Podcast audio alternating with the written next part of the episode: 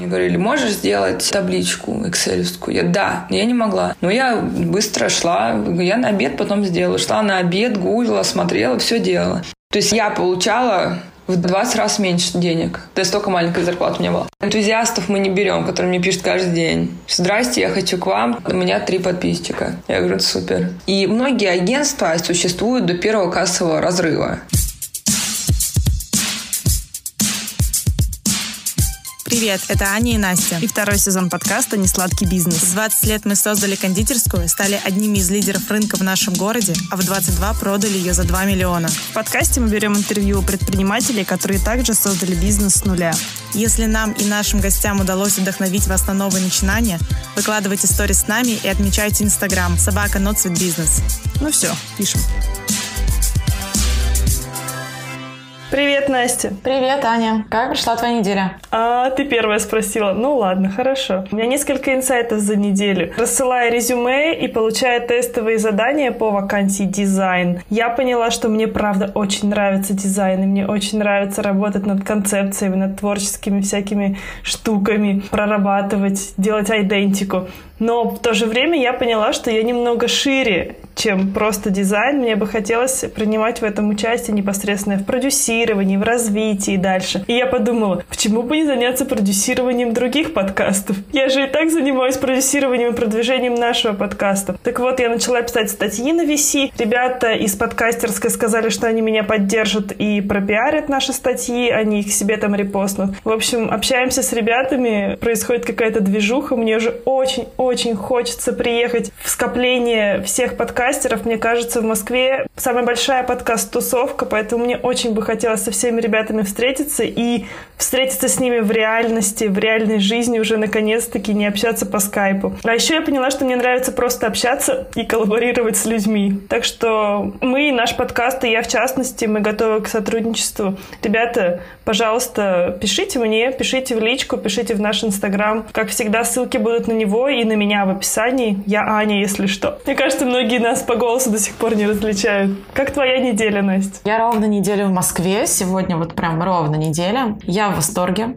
по-прежнему. Ничего не поменялось. Рассылая свои резюме... А, да, нужно начать с того, что я решила вообще устроиться на работу, потому что я очень долго противилась и говорила, что буду работать только на фрилансе и сама на себя, но я решила, что я хочу попробовать. Рассылая резюме, у меня были другие инсайты. Например, то, что я не знаю, какая у меня профессия. Но я для себя сейчас сформулировала, наверное, как продукт менеджер или как э, маркетолог. Ну, короче, сейчас люди слушают и понимают, что это вообще абсолютно разные сферы, но так как я занималась бизнесом, делала очень много разных задач, и, возможно, ни в одну из них сильно глубоко не погружалась, и я бы хотела погрузиться в какую-то одну из них. И я получаю сейчас просто отказы, и сегодня вот наконец-то встречаюсь со своими знакомыми в Москве, у кого всякие стартапы, и, может быть, мы с ними что-нибудь прикольное замутим. Очень интересно узнать, что будет дальше, что же ты выберешь. Узнаем в следующих сериях. Ну, ладно, шутки шутками. На самом деле, ребят, тут такое дело, вот нам пишут комментарии, что у нас сильно длинные подводки, вообще никому не интересно наше мнение. С другой стороны, мы их начали записывать только потому, что нам начали говорить, что, девочки, нам так интересно ваше мнение. То есть мнения разделились. Вот, и мы хотим узнать у вас. Вообще, интересны ли вам наши мысли, наша жизнь в начале подкаста, какие-то наши итоги в конце подкаста? Поэтому, Аня, что мы там придумали с тобой? Ну, в общем, ребята, если вам нравятся наши подводки и наши завершения, и вот наша болтовня вот это перед выпуском и после, напишите, пожалуйста, персик в комментариях, либо поставьте значок персика эмодзи. А если вам не нравится, ну, давайте Давайте крокодил. Напишите слово крокодил или поставьте просто смайликом крокодила. Так мы поймем, что вам нравится или не нравится. Пожалуйста, ребята, вы можете больше ничего не писать. Нам просто важно знать ваше мнение. Да-да-да. Ну что, все, приступим к нашему выпуску. У нас сегодня в гостях Лена Павельева. Она партнер и ведущая SMM направления в агентстве MONSTARS. Более восьми лет Лена работает в области брендинга и развития социальных сетей, а также она много работает с лидерами мнений. Когда-то она запускала школу моды Гоши Карцева, School Гоша, а сейчас э, Лена занимается образовательной платформой о построении бренда Павелена. Лена, привет! Привет! Привет всем! Здравствуйте! Спасибо, что пригласили. Очень приятно. Я даже не знаю, вот расскажи, уже такая наболевшая тема, уже всем, мне кажется, надоела. Как вы отходите от пандемии? Как вы на работе отходите? Как ты по жизни вообще? Что интересного вы успели, может быть, сделать или запустить во время карантина, может, с MONSTARS или ты сама? Но мы еще не успеваем отходить, потому что ничего не закончилось. И поэтому тут э, мы еще, ну, как бы учимся жить в рамках новой реальности сейчас. Изменилось многое. У нас в агентстве есть просто разные направления, разные стримы, начиная от SMM и лидеров мнений, которые курирую непосредственно я. Есть направление мероприятий. Это в целом как бы первое направление, которое было в агентстве, агентству 10 лет. Изначально с этого начиналось. Есть э, пиар-направление, есть дизайн. Очевидно, что есть более пострадавшие направления. Это в первую очередь да, мероприятия, потому что они просто отменились, и, конечно, это очень сильно тяжело и переживалось, и переживается до сих пор, потому что есть некое планирование, есть команда, и не все мероприятия можно перевести в онлайн. На самом деле почти все невозможно перевести в онлайн. Это из-за разных моментов. Это из-за момента просто функционального, это из-за момента желания клиента и прочее. Конечно, этот стрим, он пострадавший больше всего. Что мы успели сделать за это время? Мы провели ЦИПР онлайн. Это конференция наша по поводу технологий, которая проходит всегда, конечно же, офлайн. Мы сделали провели несколько стримов а, на разных платформах, собственно, онлайн. Это прошло весьма успешно и замечательно, и там все как бы KPI были соблюдены. Что касается SMM, а, конечно, со многими клиентами мы искали моменты, как можно адаптировать создание контента, потому что у нас такая структура в целом достаточно серьезная. Ну, мы не SMM-агентство, мы делаем такие SMM-работы, когда у нас нет SMM-щиков, да, и когда ко мне пытаются прорваться на работу SMM-щики,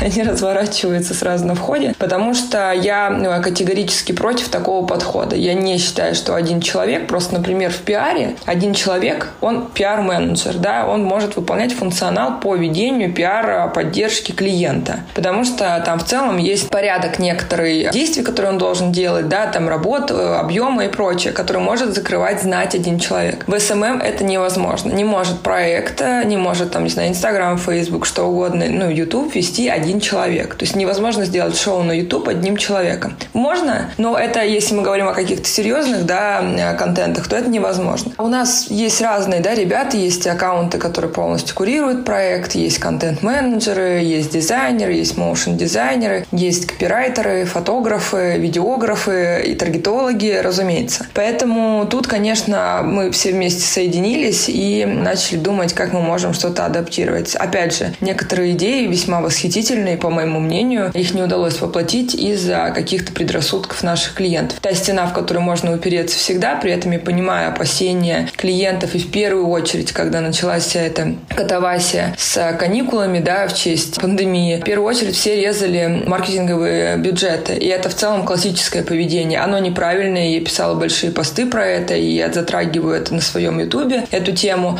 Но я понимаю психологию поведения, да, когда есть у тебя, не знаю, это даже большие, не только маленькие. Понимаю, когда кафетерий делают это в первую очередь, потому что им надо трем официантам заплатить зарплату за свет, за газ, настроиться на Яндекс доставку или там на Delivery или на какую-то другую свою. Даже большие, большие гиганты у нас такие есть, конечно, очень переживали. Нас, наверное, спасло, что у нас нет какой-то, я говорю именно про SMM, нет какой-то направленности, то есть мы не занимаемся гастро SMM или там, не знаю, каким-то спорт SMM. У нас разные категории, какие-то, конечно, у нас ушли клиенты. Конечно, для каких-то клиентов мы вынуждены были сократить наш retainer а, по стоимости не сокращая объем работ, то есть мы входили в положение и в ситуацию. Но, например, какие-то, наоборот, только офигенно себя чувствовали. Нам помогло для баланса вот эта вся история. В целом, а, как мы отходим, мы вышли в офис, сейчас мы обратно берем ну, структуру 50 на 50, потому что, ну, насколько мы понимаем, что сейчас опять по цифрам все растет. То есть в целом ничего и не прекращалось, но мы очень переживаем, конечно, за наших сотрудников. Нам бы минимально хотелось всем коллективно заболеть, и не дай бог, что еще хуже словить. Поэтому сложно, тяжело. Я знаю, что ну, у меня много друзей, которые непосредственно заняты в сфере, не знаю, ивентов. То есть одно дело мы ивент-агентство, которое там мы можем перепрофилироваться внутри. Я забрала несколько людей из ивента к себе в SMM, потому что у нас был рост во время пандемии, а у ивента был не рост, минус, да, наоборот. Поэтому мы как-то могли с этим справляться, потому что мы большой организм. Но при этом мне очень жалко очень многих людей, потому что я знаю ужасные истории, когда не в маркетинге маркетинге люди теряли бизнес, и я знаю даже одну историю, как человек покончил с собой, это вот это жесть. Поэтому пока мы сидим и хотя бы можем есть там, не знаю, гречку с оливковым маслом и сидим у себя дома и приятно выглядим, и по скайпу записываем какие-то передачи, я думаю, что все еще не так уж плохо, из всего мы можем избавиться от всех проблем. Поэтому Стараемся, стараемся, придумываем много чего нового, придумываем с онлайн-стримами какие-то истории. И возвращается потихоньку ретейнеры. Самое страшное, что же будет дальше. Поэтому уже, в принципе, готовимся к самому худшему. Выходим в онлайн максимально. Уже 4 месяца, и мы все еще все готовимся к самому худшему. Много от кого это слышала. А расскажи про самый какой-нибудь... Вот ты говорила, что вы много классных штук не запустили. Расскажи про какие-нибудь клевые идеи. Может быть, есть такая инсайдерская информация? Да большое количество, например, каких-то онлайн-съемок, каких-то графических изображений. То есть я сейчас не скажу там для такого клиента что-то конкретное. Это были объемные какие-то предложения с большим количеством там, типа, как мы можем теперь не делать съемку на улице или, ну, в целом не делать съемку, да, когда собираются минимум два человека, фотограф и модель. Мы не можем пойти в студию и прочее. Поэтому было очень много вариантов, как это все сделать или графическим дизайном, или по веб-камерам и прочее. И, конечно, многие пугались этого, не считали это каким-то продуктивным, не хотели на это осваивать как бы бюджет этими активностями и прочее. А так, чтобы просто было что-то вот, ну, невероятно гениальное, и нам это не разрешили, я не могу сказать, что такое случилось, слава богу. Хорошие заказчики. Расскажи про ваших клиентов. Кто к вам обычно приходит и с каким запросом? Ой, к нам а, приходят абсолютно разные ребята, как бы так как а, в целом а, зона SMM это достаточно новая территория для России и мира, ну, для России в первую очередь, в рамках нашего разговора. Не все до конца понимают вообще, что это такое, да, мы часто получаем запросы, в первую очередь отправляем на них в ответ, а, это не очень душевно, но зато это минимизирует вообще все наши силы в рамках первых этапов мы отправляем сразу примерные стоимости, потому что многие, конечно, видят там, меня в Инстаграме, видя меня у блогеров или там, не знаю, моих коллег, Иру Ефимову, которая запускает книгу, они ее читают. Ну и нет ощущения как бы территории, нет ощущения вообще ценообразования. И поэтому, конечно, все думают, что вот как раз есть некие СММ-специалисты, которых мы предоставляем, и они там за 30 тысяч рублей делают некоторые работы. Это невозможно, это просто, ну как бы априори невозможно. Была бы у нас нулевая маржа, мы бы тоже такое не справились сделать. Поэтому у нас в целом нет каких-то маленьких душевных, не знаю, клиентов, условно, каких-то пекарен на районе или прочее, потому что это все можно аргументировать нашей большой командой, которая занята на каждом проекте. У нас большие клиенты достаточно. Как они приходят? Мы иногда участвуем в тендерах. Участвуем с удовольствием в тендерах, которые мы хотим выиграть. То есть у нас в целом, ну, мы очень много отказываемся. Правда, не от того, что мы такие там, типа, себя чувствуем крутыми. Просто есть а, понимание. У нас даже недавно была такая история. Я без имен, конечно, но мы участвовали в тендере, и в тендере бренды, которые мы бы очень хотели вести. Но в рамках тендера стало очевидно, что мы не, вообще не поладим с командой внутри клиента, да, с бренд-командой. Короче, в конце даже не старались, то есть мы уже понимали, что мы выигрываем, но вообще было ноль желания. Поэтому все происходит так. У меня нет ощущения, что клиент всегда прав, то есть оно как бы глобально да, но я против, чтобы там моим ребятам кто-то хамил, неадекватно себя вел, и зачастую я всего-то не могу уже проконтролировать контролировать. И зачастую я там постфактум узнаю, что там мне клиент звонит в час ночи уже вместе. Я говорю, нахера ты берешь трубку как бы? Ну, то есть не бери. То есть я максимально за какую-то адекватную историю. Поэтому у нас, как бы, если говорить про направление, это тендеры, это запросы. Запросов очень много. В пандемии было еще больше. Очевидно, что кто-то приходит по наслышанности, кто-то приходит там по знакомству, там, когда мы кого-то ведем, и уже адекватно более-менее понимает. Кто-то приходит, спрашивает, сколько стоит, мы говорим сколько, и они падают в оморок, говорят, что это безобразие.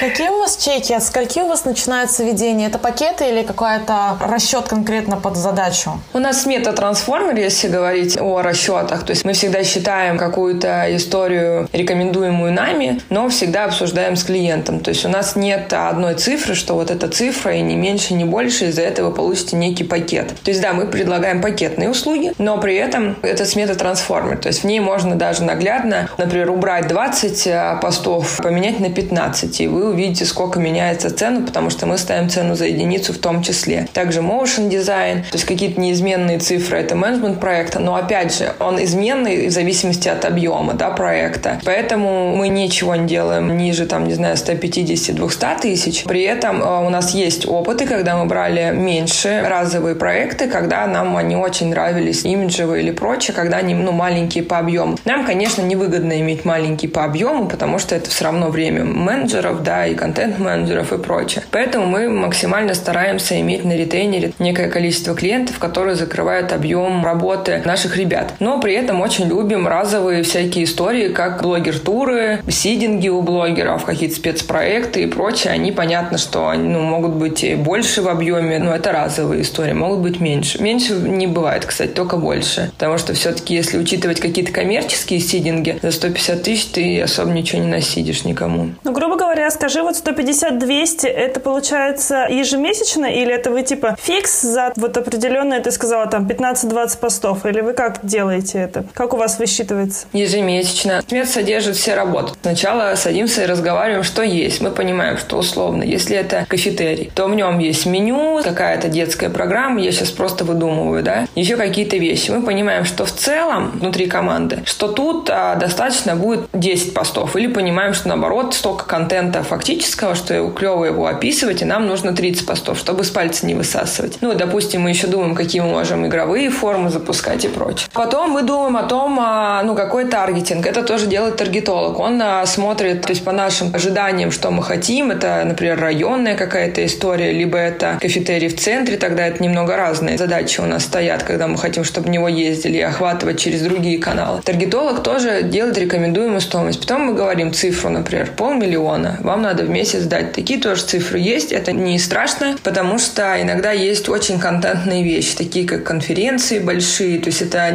явно не кафетерий, но это как бы нормальная сумма для ведения. Туда заходит менеджмент. Менеджмент, он рассчитывается исходя из объема ежемесячного, то есть сколько менеджер будет контролировать вещей. Motion дизайн, графический дизайн, то есть сколько мы фотографируем, сколько мы снимаем видео. Таргетинг. Ну, это без таргетинга, кстати, сумму я про 150-200 говорю. Таргетинг всегда отдельно у нас считается, потому что это деньги мимо нас. То есть там есть настройка, но мы отдельно всегда показываем таргетированную рекламу, потому что это деньги, которые не к нам идут совершенно. А работа с блогерами? Работа с блогерами входит тоже вот как раз пол ретейнера. Ну, если это, например, мы говорим про бартерные какие-то коммуникации, либо амбассадорские, да, какие-то дружбы и прочее. То есть там тоже рассчитывается там цена за одного блогера. Плюс заранее у нас есть там а, условно коэффициент важности лидера мнений и его стоимости коммуникации. Потому что одно дело найти там в кафетерии за 10к подписчиков, чтобы шли все ели булку и радовались там с а, депозитом в 5000 рублей. Это как бы намного легче делать. А если хотят амбассадорство условно Маши Миногаровой, Дегалич и Ивлеевой, это совершенно другая коммуникация и документация и все подряд. Поэтому это тоже очень индивидуально. Ну вот да, я думаю, что эти девочки уже как бы, они наверняка не в бартер работают. Ну, конечно, там никто не работает в бартер, но опять же, вот, например, я не люблю бартер за редким исключением, да, но я намного легче буду в коммуникации, нежели та же Маша Миногарова, которая тоже за деньги что-то пойдет делать. Очевидно, это будут разные весовые категории, разный уровень э, интеграции, коммуникации, согласования и прочего, потому что мне достаточно через моего менеджера скинуть, сказать, я буду рада, а там будут и юристы, и все подряд. А скажи, так как ты много работаешь с лидерами мнений, сколько вот сейчас в среднем стоит работать, допустим, я не знаю, в чем измеряется. Когда считают по факту уже оплачивают. CPA, Cost Per Action. Но еще сейчас есть новая история CP, ну типа, о, это Cost Per Order. Но это вообще мы, ну как бы пока нереализуемая особая история. Ну как бы кто-то делает, но... Я объясню почему. Сколько стоит стул? Вот такой же вопрос. Также сколько стоит реклама у блогера. Стул бывает Икея, стул бывает, там, не знаю, антиквариатный, стул бывает Balenciaga, который как бы сделан из Икеи, но он имеет имя Balenciaga. То есть есть разные блогеры, есть разные инфлюенсеры. Я могу сказать, что там я со своими 60 тысячами подписчиков стою примерно как а, блогер. То есть я блогер, партнер агентства тудым-сюдым, еще разные вещи, да. Ну, то есть у меня есть некое имя, которое позволяет мне немного хереть и как бы говорить цену больше, чем бы если мы рассчитывали через коэффициент вовлеченности моего профиля и прочие вещи, да. Очевидно, что вот у нас, например, в направлении Monsters People, где как раз мы занимаемся на эксклюзиве менеджментом лидеров мнений, у нас есть такие люди, люди, как там я, Артем Борисович Крипда, Павел Бобров. Да, Артем Борисович Крипда – это такой монополит вообще в модных мероприятиях, а у него своя модельная школа. Ну, в общем, он человек давно уважаемый со своим бренд одежды и прочее. Очевидно, Артем Борисович Крипда со своими 50 подписчиками его покупает из-за того, что это Крипда пойдет и что-то сделает. У него есть своя суперлояльная аудитория, он не блогер, который каждый день что-то рекламирует и прочее. Также наш SEO, да, Ирина Ефимова, которая тоже, очевидно, покупается не за свои там 30 тысяч подписчиков. Очевидно, это человек, который там 10 лет в профессии, она дает комментарии большим изданиям, и бренду просто хорошо иметь связь с ней минимум, да, то есть как бы иметь имя рядом с собой. Поэтому есть такие персонажи, у которых посты стоят дороже, если это будет там менеджер в агентстве рассчитывать по просто коэффициенту вовлеченности, допустим, да, тогда, ну, там, нам столько денег не дадут. Если говорить про в целом блогосферу, кстати, интересно вот про пандемию, мы вначале говорили, что когда только началась самоизоляция, вот совсем жесть перед ней, да, вот когда это настроение прям почувствовалось, у нас было ну, практически ноль, то есть, ну, там, со 100% упало до 20 запросов, и мы очень стрессанули. И, наверное, прошло недели три, две с половиной, три, и все возобновилось, и начало набирать обороты. И сейчас как бы вообще больше, чем было. Я понимаю тоже, наверное, эмоционально и психологически, почему, потому что это же не бренды перестали запрашивать, а люди сидят в брендах, и они все офигели как бы от ситуации, заволновались, а вдруг что-то вообще, да, как бы вообще сейчас, не знаю, будет апокалипсис, и чем мы будем тратить деньги еще на этих блогеров. Мне кажется, все не поняли, что он будет дальше, и когда чуть-чуть начали понимать, что уже все конкуренты в онлайне и все блогеры уже там доставки рекламируют, что надо нам тоже срочно. Сейчас огромное количество запросов, конечно, на всех наших ребят. Какая стоимость? Абсолютно разная. То есть есть люди дороже, есть люди дешевле относительно, например, своих подписчиков, одинаковости подписчиков цифры, да, там и лайков, и коэффициента вовлеченности. Ну да, очень много зависит от ниши. Если тебе нужен какой-то человек из какой-то определенной ниши, естественно, у него мало подписчиков, но это более качественная аудитория просто. Понятно, за что там платить как бы. Дело даже не в качественной аудитории, то есть тут есть какая тема, что, например, я еще два года назад бы очень плохо продала пасту Colgate, а хорошо бы продала, например, ну, я и хорошо продаю пальто за 15 тысяч рублей. Не каждый блогер, у которого даже есть миллион, хорошо продаст пальто за 15, а может быть, наоборот, хорошо Colgate. И в этом нет ничего плохого. У каждого блогера есть своя аудитория. И, допустим, даю там советы блогерам, идти в масс-маркет всегда лучше, чем идти в люкс, потому что люкс денег не дает особо. То есть, если это говорить про какой-то премиум, там ниже люкса, то еще возможно. Если говорить про люкс, это бартер, либо работа с селебами высочайшего уровня, и то мы знаем там по всем последним скандалам, что там все сами себе сумки для гивэвэев покупают за 5 миллионов и радуются и без того. Ну, понимаете, о чем я говорю. То есть там никто, никакой бренд такого уровня в жизни не влезет в гивэвэй чего-то. Они оденут Билли Айлиш с удовольствием. У нас кого-то тоже кто-то оденет, но на этом и все. Ну, никто не даст денег за, за то, что кто-то оделся и пойдет. А вот Colgate или там J7 с удовольствием даст денег за то, что ты будешь с этой банкой в кадре сидеть, и в Инстаграме все сидеть, и в ТикТоке с ней петь, что угодно делать.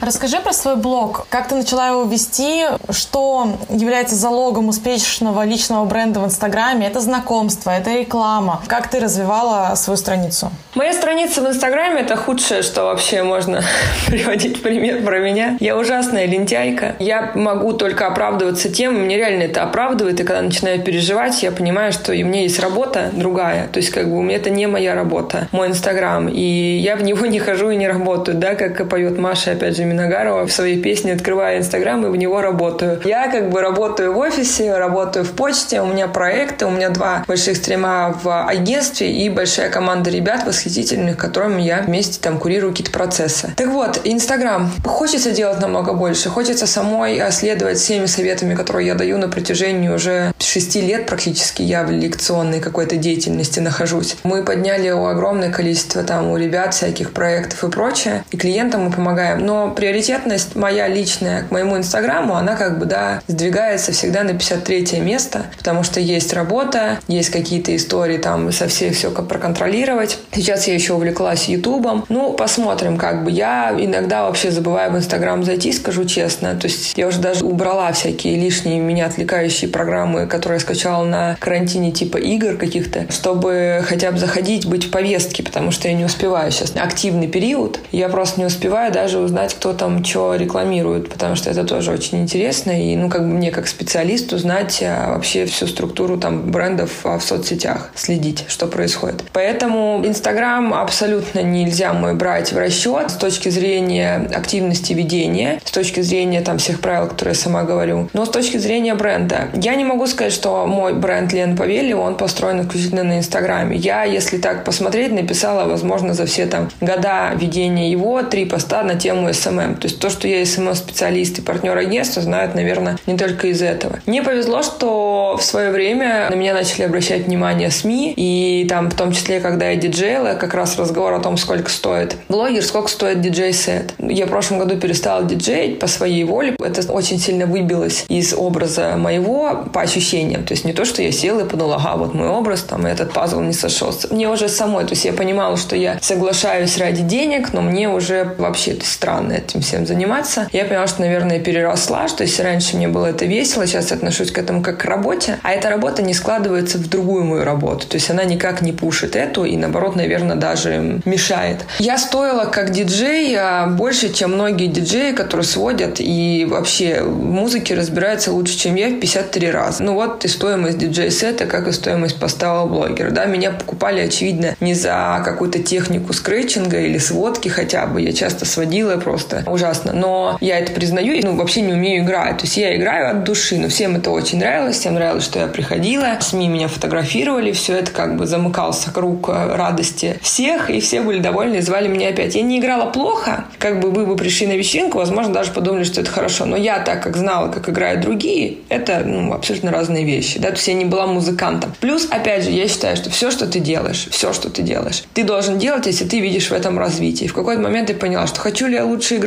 Нет, не хочется. Хочу ли я писать песни? Нет, нет, не хочется. То есть я считаю, что если ты диджей, если ты диджей 10 лет, то ты, конечно, должен как-то видеть в этом развитие, если ты ничем другим не занимаешься. Вот я перестала видеть в этом вообще какую-то радость. А по поводу Инстаграма, все это вместе было, понимаете? Тут нет такого, что ну, наверное, я чем-то интересна своей аудитории. Наверное, им интересны мои рассуждения, раз они подписываются, остаются, и многие люди много-много лет со мной. Почему мне не растет Инстаграм так, как бы я хотела? Потому что я тупо на него забиваю абсолютно жестко. И всегда делаю что угодно, кроме него. И я могу две недели ходить, думать, надо написать пост и просто отвлекаться на все, что угодно, и мне нет вдохновения. Когда ты делаешь там большие презентации, ну, я уже не делаю ничего руками, но мы брейнштормим много с ребятами. Плюс, опять же, да, я партнер агентства, это не только курирование двух направлений. То есть я в целом забочусь об агентстве. Я думаю о образе агентства и прочее. И когда такая многозадачная жизнь, то просто две недели тебе не хочется ничего написать, и сторис выставить неохота и прочее. И поэтому все это очень велотекуще происходит. Ну, то есть основной пул ты все равно собрала именно в тот момент, когда про тебя писали СМИ, когда ты появлялся на каких-то мероприятиях, и это дало тебе свою аудиторию. Благо этот момент не прошел, ну, то есть этот момент, он длится сейчас, просто я говорю, что это комплексная какая-то история. То есть это история, что это же все по накатанной. То есть тебе взяли СМИ один комментарий, а СМИ другие очень сильно ленивые. И уже увидели так, кого там это из девчонок позвать, а давайте там позовем Лену, у нее вроде там брали условно Вок, а теперь там мне Синси берет комментарий. Все очень ленивые. Началось это, плюс у нас тогда был образовательный проект, и, конечно, было больше энергии, потому что было меньше головных болей меньше дел. Я фигачила Инстаграм. И, то есть, наверное, набралась первая часть моей аудитории, когда уже там, не знаю, были какие-то рекламы и прочее, потому что я делала пост раз в день, писала умные посты, рассказывала, потом начали сторис. Я как безумная выставляла сторис, потом перископы, и все это. Было больше энергии на это. Сейчас просто это время занялось другими вещами, для меня более ценными сейчас, поэтому так. А как ты считаешь, те же самые средства сейчас бы сработали, как ты раньше там каждый день писать посты? Конечно, конечно, работают. Надо быть очень активным, это будет э, вообще вовлекать, делать коллаборации. Нет никакого, ну там, секрет, надо стараться. Так же, как я сейчас вышла на YouTube. Мне не нравится смотреть пока, что у меня небольшое количество подписчиков, но я знаю, что как бы надо это переждать момент. Люди подписываются, люди узнают. Я не захожу в сторис несколько дней. Многие люди делают так же. нужно все продолжать, нужно все делать. Поэтому тут а, либо как бы можно начать встречаться с Моргенштерном, как бы и заиметь много подписчиков. Ну, в этом я вкладываю очень много разных вариантов. Поплясать голые на Красной площади. Можно разные варианты сделать. Либо отнестись к этому как к работе и качать свой бренд, рассказывать. То есть люди будут узнавать. Это не значит, что когда вы выставляете пост интересный вашей аудитории, то есть тут же тоже нужно сначала понять, а зачем вам социальная сеть популярна элементарное. Вы что хотите? Если вы хотите просто подписчиков, ну так не бывает. То есть нужно понять, зачем вам они нужны. Если вы хотите, например, открывать булочную, опять же, да, на районе, а вы как бы вовлечетесь э, в эти оковы голых фотографий. Мне много студентов такие, типа, вот я раньше публиковал только селфи, оно зарабатывает там 100 лайков. Теперь вот по вашему совету я сделал контент-рубрикатор, начал рассказывать про всякое разное. Теперь, когда я публикую там, не знаю, гастро-тему, потому что я хочу быть гастро, там, не знаю, блогером, люди меньше лайкают. Ну, конечно, люди привыкли к селфи. Людям надо дать привыкнуть теперь и к фотографии круассана. И девчонки, которые, например, говорят, ну, у меня заходит только голая там задница. Но она заходит, и там, может быть, даже будут подписываться люди, это не исключено, а вероятно, что так и будет. Но потом ты что хочешь делать с этим аккаунтом? А делать рекламу чего? Ну, то есть, как бы белья, ну, у тебя, например, 90% мужской аудитории, да, если там ты совсем сиси-попа. Или, например, ты что будешь, напишешь книгу о кулинарии, ну, кто ее купит из твоих подписчиков? То есть, тут нужно примерно хотя бы ощущать, ради чего вы это все делаете, какой вы хотите аудитории. Именно поэтому, например, я, когда заходила на YouTube, я понимала, что я не буду есть кетчупы всякие, там, не знаю, пить ментос с Кока-Колой. Ну, просто мне зачем эта аудитория? Я могу. Ну, то есть, как бы я понимаю, что делать какую-нибудь жесть, бить лещей или прочее, то есть что я тоже могу посмотреть, но очевидно я не там вы не первая ЦА этого всего, да, то есть ну как бы нам что-то другое хочется посмотреть. Поэтому я понимала, что рост не будет такой веселый, как мог бы. Я сижу, говорю про SMM, я говорю про маркетинг, я говорю про психологию, мы выводим в отдельный стрим психологию. Понимаю, что это не самые темы, которые сейчас стрельнут, и они напишут какой-нибудь Моргенштерн опять тот же, но потихоньку, полегоньку. То есть мне важнее качество, чем резкое количество. Ну и успех, так по мне, измеряется. Это не резкий всплеск, а это потихоньку тише едешь, дальше будешь. Давай, чтобы закрыть тему с личными блогами, а каких-нибудь э, три совета человеку, который бы сейчас хотел начать вести личный аккаунт, вообще строить личный бренд, такой качественный, например, как эксперта. Что, например, можно делать не только в Инстаграме, что вот работает в 2020 году? А об этом вы можете послушать на нашем Патреоне. Там Лена дала несколько общих рекомендаций о продвижении и расширении своей аудитории. Еще мы поговорили про социальный тренд на занятость и работу, и подробнее узнали про направление Monsters People, что это такое и как оно работает с блогерами. Послушать фрагменты этого выпуска можно, перейдя по ссылке в описании нашего подкаста. А теперь возвращаемся обратно к выпуску с Леной. Давай поговорим про то вообще, как ты пришла к этому, не знаю, как ты попала в Monsters. Я знаю, что это твой, наверное, любимый вопрос. Что такое партнер?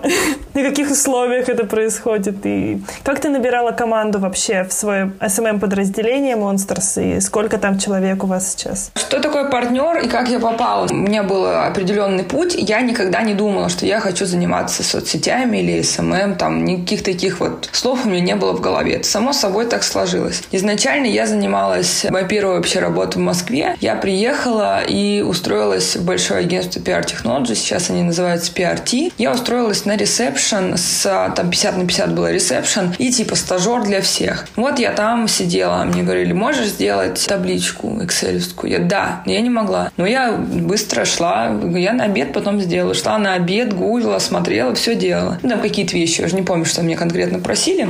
Какие-то вещи я так узнавала. В бою, вернее. Потом, значит, меня уже забрали в практику достаточно быстро. Три месяца я так посидела. Всем попомогала, по-моему. Ну, может, меньше, может, больше чуть-чуть. Была история с пиаром в моей жизни, которая я поняла, что не совсем моя тема. Потом была история с ивентами. Как раз-таки в агентстве Monsters of Creative. Тогда она называлась так, где сейчас я работаю партнером. Вот, тогда были только мероприятия, и были какие-то вспомогающие мероприятия, истории. Там где-то пиар, где-то SMM, но не было отдельных стримов по этим направлениям ивенты тоже не заладились. То есть как бы я просто понимала, что это не мое. И там как раз меня пригласили брендингом и рекламой заняться. Я занималась ей. То есть у меня там 10 лет моей карьеры. Ну, то есть там стартовая позиция у меня заняла 3 месяца. И потом как бы уже все очень шло достаточно динамично. Я в целом никогда не уходила из зоны там маркетинга и прочее, но побывала с разных сторон. Поэтому, наверное, там мне сейчас достаточно легко, когда я приезжаю одна на встречу, допустим, такое, конечно, редко бывает, ну там со своей командой SMM говорить про SMM, я с легкостью там могу продать и ивент, и пиар, потому что я более-менее понимаю, что там как и происходит. Но я считаю, что в целом каждый специалист должен врубаться вообще в какие-то другие зональности, которые происходят с ним вместе или около него, потому что, ну, минимум для себя это хорошо, но как бы в целом хоть немного соображать в других делах, потому что когда какой-нибудь пиарщик говорит, то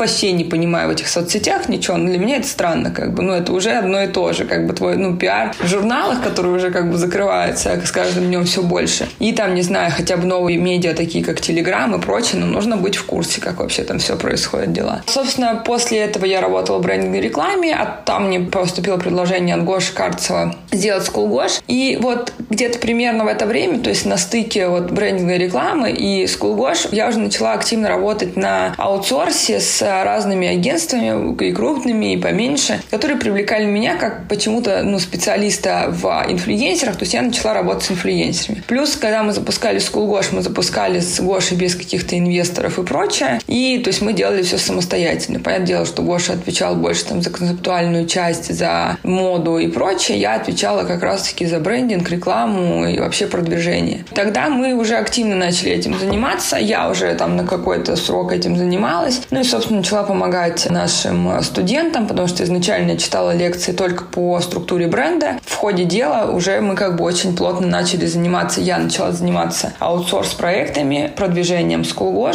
и помощи нашим выпускникам. Дело в том, что учиться к нам приходили люди, не просто приходили и говорили, вот моя личная социальная сеть, а к нам приходили с проектами. И эти проекты не только в зоне моды были. И эти проекты были, начиная от идей и заканчивая до реализованных проектов, которые плохо, хорошо, и вот приходили с разными вопросами, типа хочу лучше или хочу воскресить, да, потому что я там перестала заниматься этим. И мы занимались, начиная от структуры бренда, заканчивая продвижением. В целом, это та философия, которую я несу до сих пор, потому что сейчас многие люди относятся к социальным сетям как э, только к как бы структуре продвижения, что туда надо таргета купить, что еще что-то, а без фундамента это никогда не будет работать. Вот, собственно, я вот эту философию несу и в своих лекциях, и на своих курсах. Напоминаю о том, что очень важно сначала выстроить фундамент, только потом садить денежки на продвижение через блогеров или через, там, не знаю, таргетированную рекламу. Собственно, после School Wash я очень уже активно делала разнообразные проекты с блогерами, и меня пригласили в агентство Monstars, которое уже начало называться так. Собственно, и с ними тоже я делала большое количество проектов, и, наверное, поэтому у них возникла такая идея. Что такое партнер? Партнер, то есть тебе разрешают внутри агентства с полностью финансовой подушкой первой, то есть как бы есть дедлайн, до которого ты можешь дойти. Тебе говорят, что вот ты можешь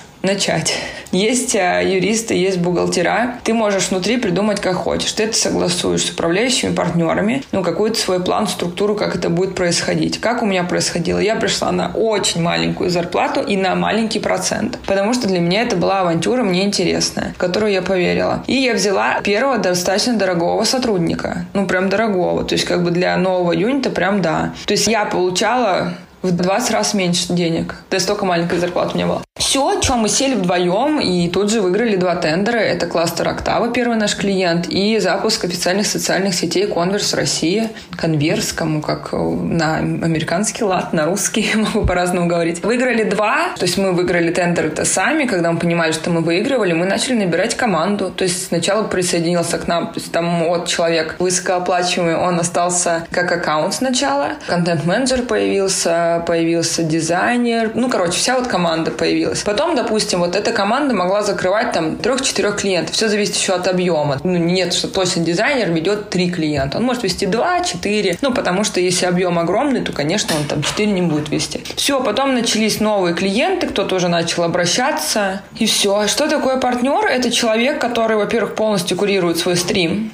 полностью закрывает. То есть начиная от того, какая структура стрима, да, какие там внутри. То есть это мне будут SMM-менеджеры, будет 15 человек или 2, или как. То есть это полностью на моей совести, как это будет выполняться работа. Потом это человек, который занимается продвижением, поиском клиентов, защитой стратегии, всего этого. То есть это тоже, собственно, вот сначала мы начали SMM. Где-то год назад мы под моим руководством открыли новое направление Monsters People. Почему? Потому что это было весьма логично. Мы уже в SMM выполняли большие сидинги там и для для разных брендов, и блогер-туры мы делали. То есть мы очень много работали с блогерами. Это помимо того, что было в ретейнерах, да, вот когда эти бартерные блогеры или три платных блогера ежемесячно, у нас были прям большие проекты. Ну и до этого я много делала проектов. И, конечно, у меня много знакомых, приятелей блогеров, которые мне целыми днями звонят и говорят, Лена, мне хотят рекламу купить, сколько денег ставить? Или Лена, у меня конфликт, скажи мне, что делать? Я подумала, вы мне все надоели. И сделала вот такой эксклюзивный менеджмент лидеров мнений, куда всех сказала, хотите советов и кураторства, пожалуйста, приходите. Мы будем брать свой процент и счастливо себя чувствовать. Мы не берем там ребят, которые хотят продюсироваться. Ну, то есть мы не занимаемся раскруткой, мы занимаемся менеджментом. Ты пришел, у тебя есть уже коммерческие заказы, мы их берем на себя, ищем новых, помогаем с бартером, помогаем на съемках, все угодно, ну, как бы менеджерим. Энтузиастов мы не берем, которые мне пишут каждый день. Здрасте, я хочу к вам, у меня три подписчика. Я говорю, супер. Я хочу стать блогером. Это каждый день. Спрашивают, сколько стоит, я говорю, нисколько.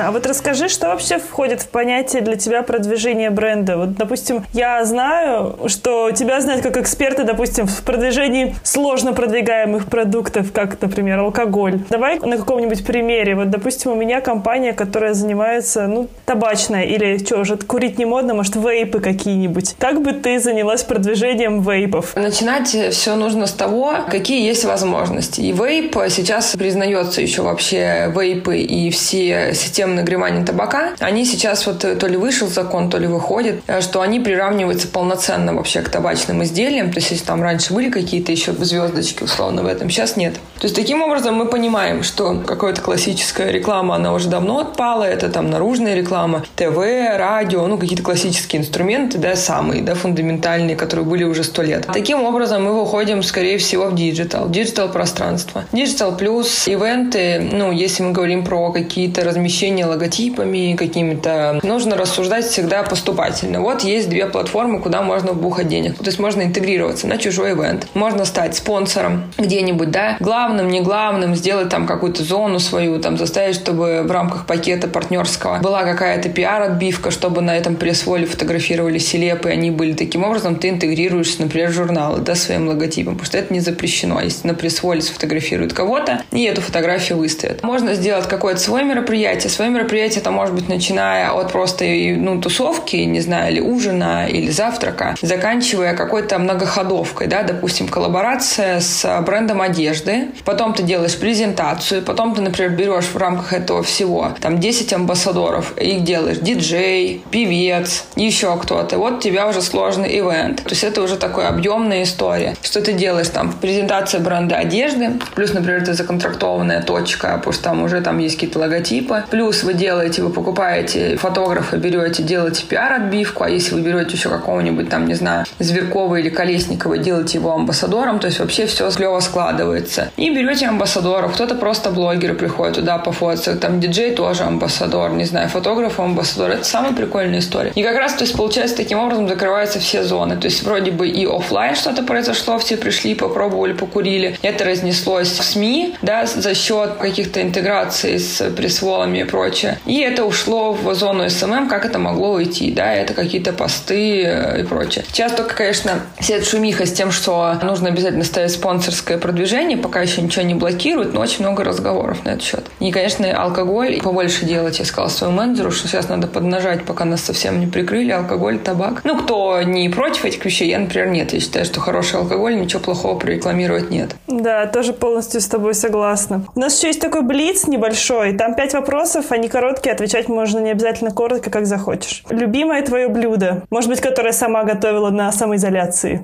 Маринованный чесночок, я, если честно отвечаю. Реально обожаю. Но я очень люблю чеснок, очень люблю лук, все вечно этим недовольны. Как раз самоизоляция мне пошла на пользу нашей любви, потому что я могла объедаться вообще в любую пасту его крошить, во все макароны, во все салаты. Очень люблю. Ничего не могу поделать. Так, не знаю, мне кажется, я весьма классический современный человек, который любит авокадо толстые, но при этом не просит есть. Я не единственное не ем мясо, но я, например, вообще с удовольствием съем какие-нибудь пельмени с рыбой. Я относительно всеядна. Не люблю русскую кухню. Тяжело, потому что там мясо везде почти. Я его не ем много лет. Без чего не можешь выйти из дома? Без телефона только. Ну, без наушников уже тоже тяжело. С водичкой я еще постоянно хожу. Ну, без наушников тяжко. Я когда их забываю, иногда очень плохо. Особенно если я не в такси, а нужно и ходить ногами. Мне начинаешь шугаться. Отвыкаешь э, очень от э, шумов города. Возможно, они прекрасны, но я уже не помню. Самые хитрые у нас говорят без ключей. И мы такие, ну, справедливо.